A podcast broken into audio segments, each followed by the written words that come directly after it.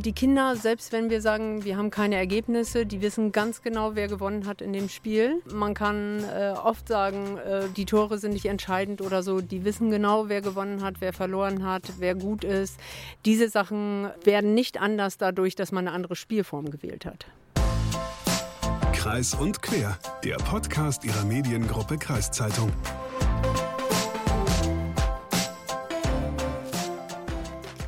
Ja, moin und herzlich willkommen zu Kreis und Quer, der Podcast Ihrer Mediengruppe Kreiszeitung. Ich bin Hagen Wolf und heute mal alleine, weil meine Kollegin Leslie blöderweise erkrankt ist. Von dieser Seite gute Besserung, aber wir gehen auch daher gleich in das Thema die neuen DFB-Regelung für U11-Kicker. Ab der Saison 2024-25, also ab der nächsten Saison, da gibt es neue Bestimmungen für die E, F und G-Jugendlichen. Ziel dieser neuen Regelungen sind laut DFB weniger Leistungsdruck und mehr Spaß. Diese neuen Bestimmungen, die sind relativ vielfältig.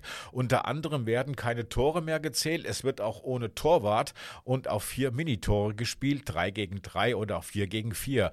Und statt einem Spieltag, da gibt es Fußballnachmittage oder sogenannte Fußballfestivals wo mehrere Spiele pro Mannschaft anstehen. Und ich hatte es erwähnt, im Vorfeld dieser neuen Regelung gab es bereits heftige Kritik, besonders daran, dass keine Tore mehr gezählt werden. Ich dachte mir, frag doch mal bei den Menschen direkt nach, was sie davon halten. Also war ich letztes Wochenende auf einem Sportplatz bei einem erwachsenen Kreisligaspiel und habe dort die Zuschauer und Zuschauerinnen gefragt, was sie von dieser neuen Regelung, keine Tore mehr zu zählen, halten.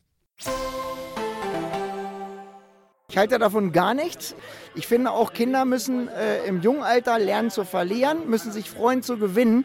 Und ich bin dafür, dass weitergezählt wird, so wie bisher. Das ist wichtig, auch für die spätere Entwicklung. Überhaupt nichts halte ich davon.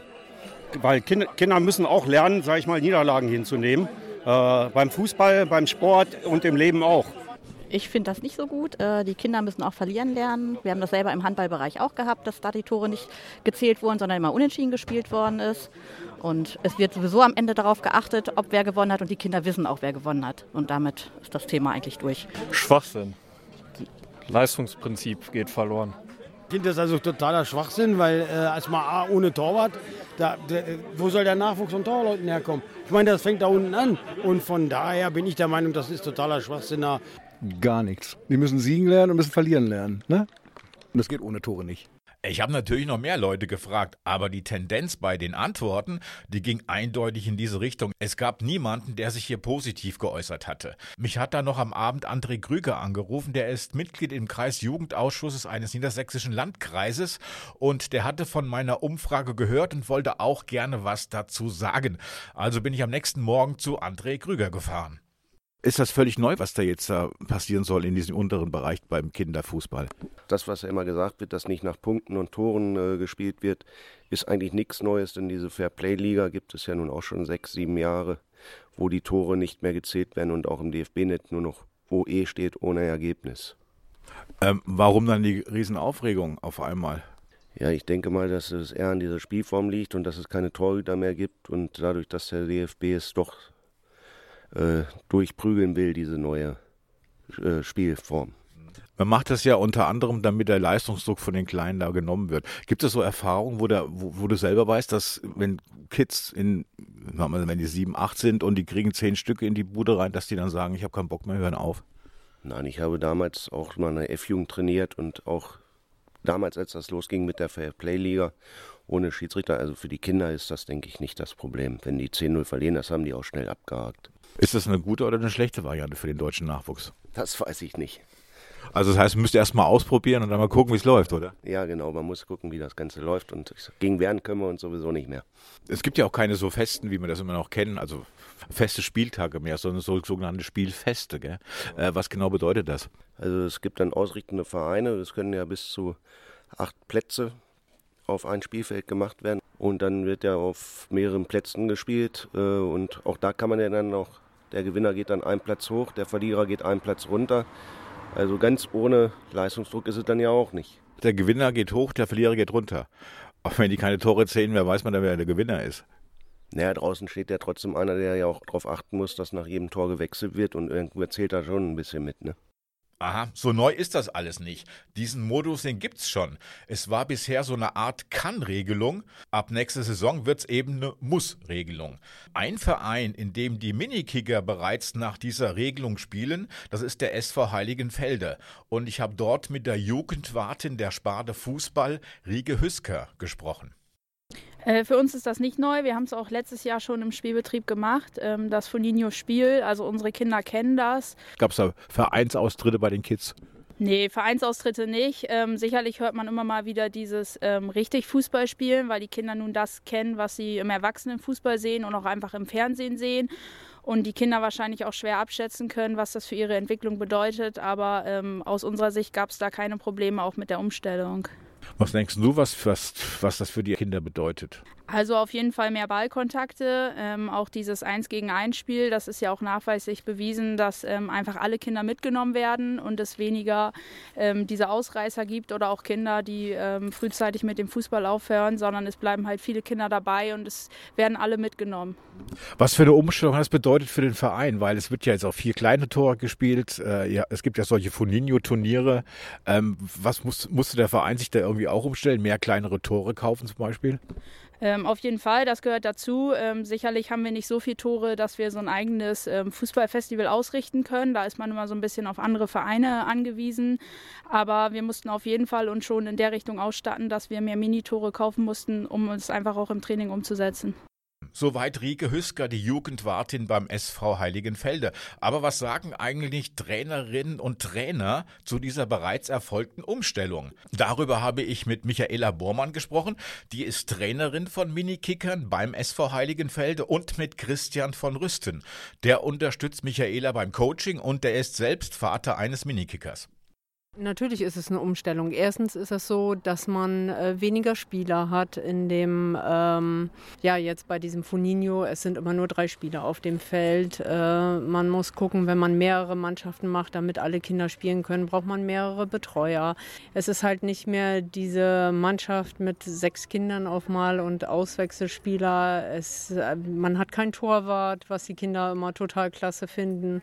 Da hat sich schon einiges geändert. Also von der Spiel Technik vielleicht ist es vielleicht, dass man sagt, die haben mehr Ballkontakte. Andererseits ist es aber auch so, selbst wenn man einen spielstarken äh, Spieler hat, äh, ist der genauso präsent in dem Foninho-Spiel wie in dem vorherigen normalen, in Anführungsstrichen. Wenn du sagst, es spielen nur drei gegen drei, das heißt, äh, mindestens die Hälfte der Mannschaft kann gar nicht spielen oder wie, wird das geregelt? Also ähm, eine Mannschaft besteht aus drei Spielern und zwei Rotationsspielern und man kann halt auch mehrere melden, also mehrere Mannschaften. Dann braucht man natürlich immer am Seitenrand auch wieder einen Betreuer mehr. Das ist so eins der Sachen, die natürlich dann organisatorisch ein bisschen mehr sind als früher. Ich kann mir vorstellen, dass ähm, gerade die Kids da, die Kleinen, ich meine, wenn die Fußball spielen, dann hängen die eh fast meistens auf so einen Haufen und äh, versuchen zu bogen. War das so eine Umstellung auch? Ja, das war schon eine Umstellung, dass man sagte, ähm, es gibt keinen Torwart mehr. Äh, manchmal sind Turniere, wo andere Vereine gerne mal mit Torwart spielen wollen. Da ist äh, das schon so, dass die Kinder ganz heiß darauf sind, dass sie äh, Torwarthandschuhe mit haben. Also das ist schon sehr begehrt dann mal bei den Kindern, weil sie es halt so kennen aus dem Fernsehen. Das ist halt schwierig, denen zu erklären, dass das halt das Fußball der Neuzeit ist. Aber äh, natürlich machen wir das im Training so und wir sagen, so ist es jetzt. Und von daher haben wir das natürlich so eins zu eins umgesetzt, wie das bei uns im Kreis beschlossen wurde. Und es gibt halt Vor- und Nachteile dafür. Okay, dann sagen wir mal die Vorteile. Die Vorteile wird gesagt, dass man mehr Spielanteile hat. Tja, dann wird es auch schon weniger. Also Nachteile? Nachteile, ja, ich finde, das Gemeinschaftsgefühl ist noch äh, ein bisschen besser, wenn es eine größere Mannschaft ist, finde ich zum Beispiel.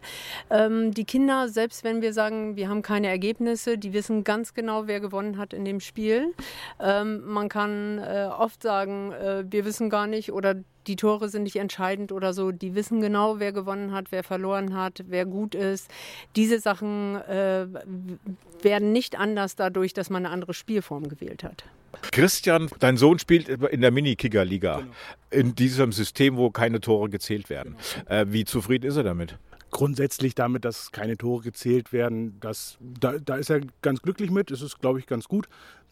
Er stört sich so ein bisschen an dieser Spielform.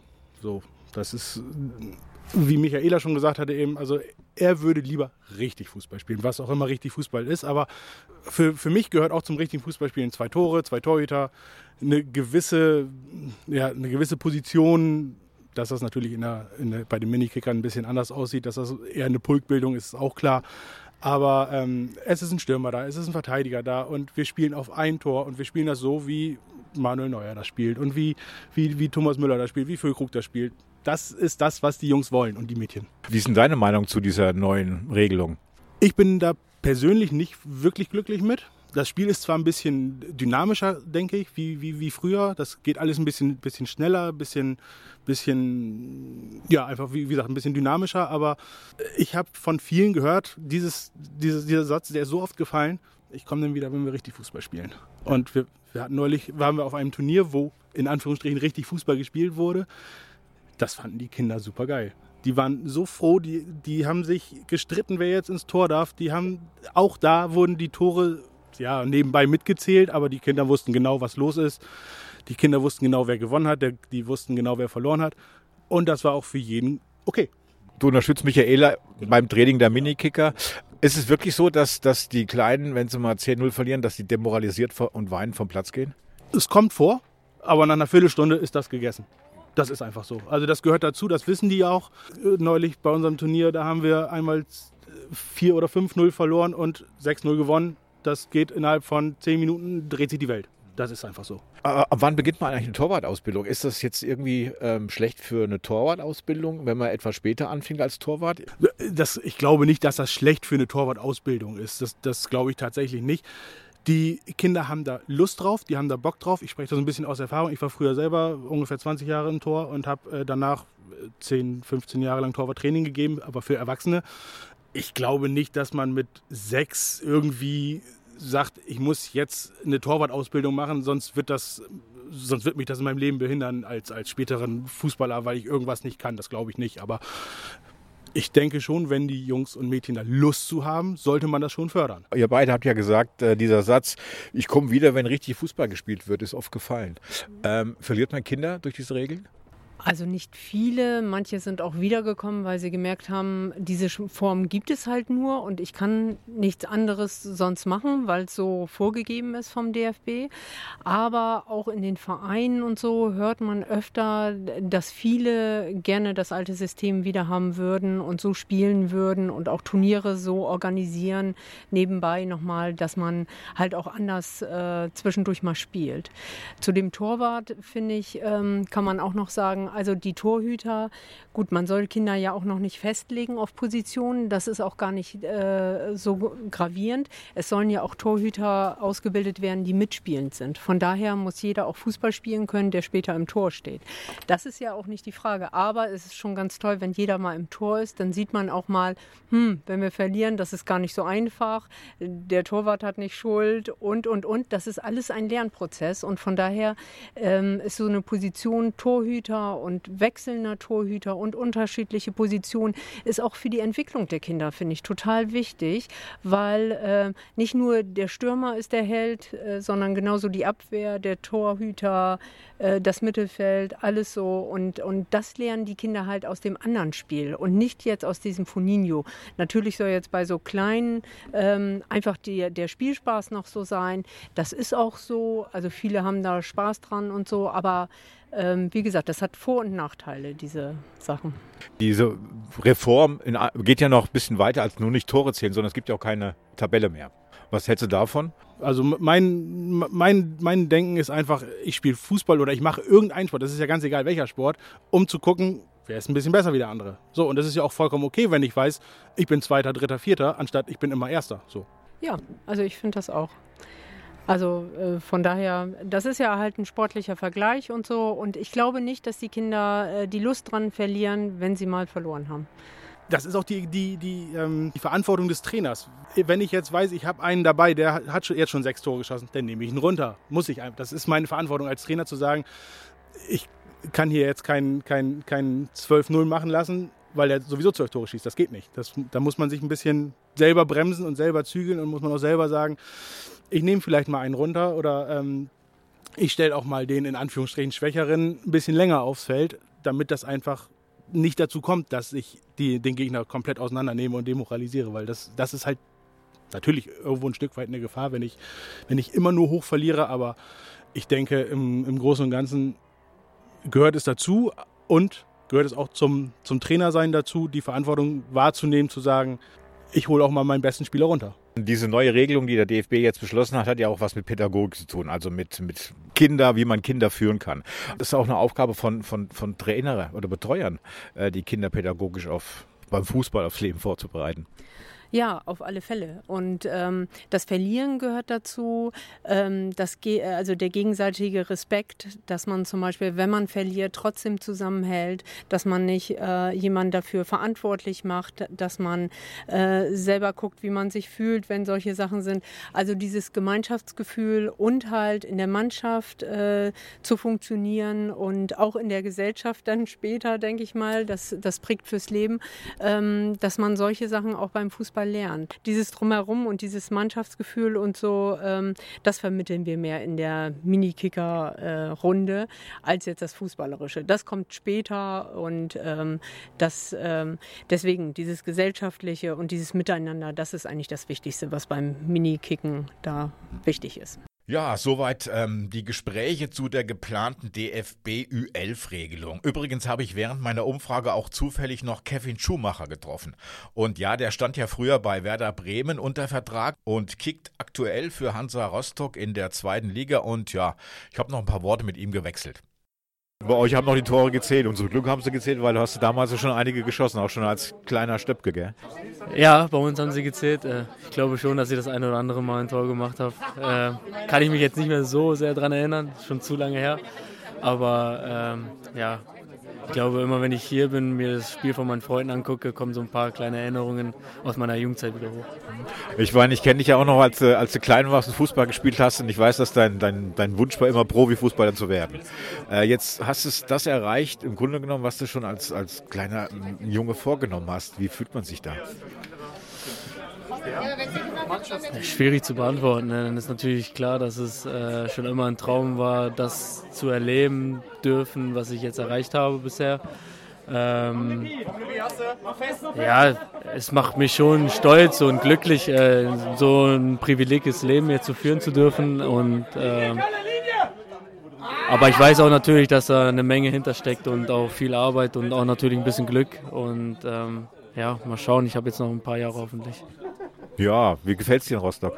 Sehr, sehr schön. Also ich glaube, da wo andere Urlaub machen, ähm, zu wohnen, ist natürlich schön. Ähm, auch gerade in dem Verein, der eine hohe Tradition hat und auch ja, super Fans hat.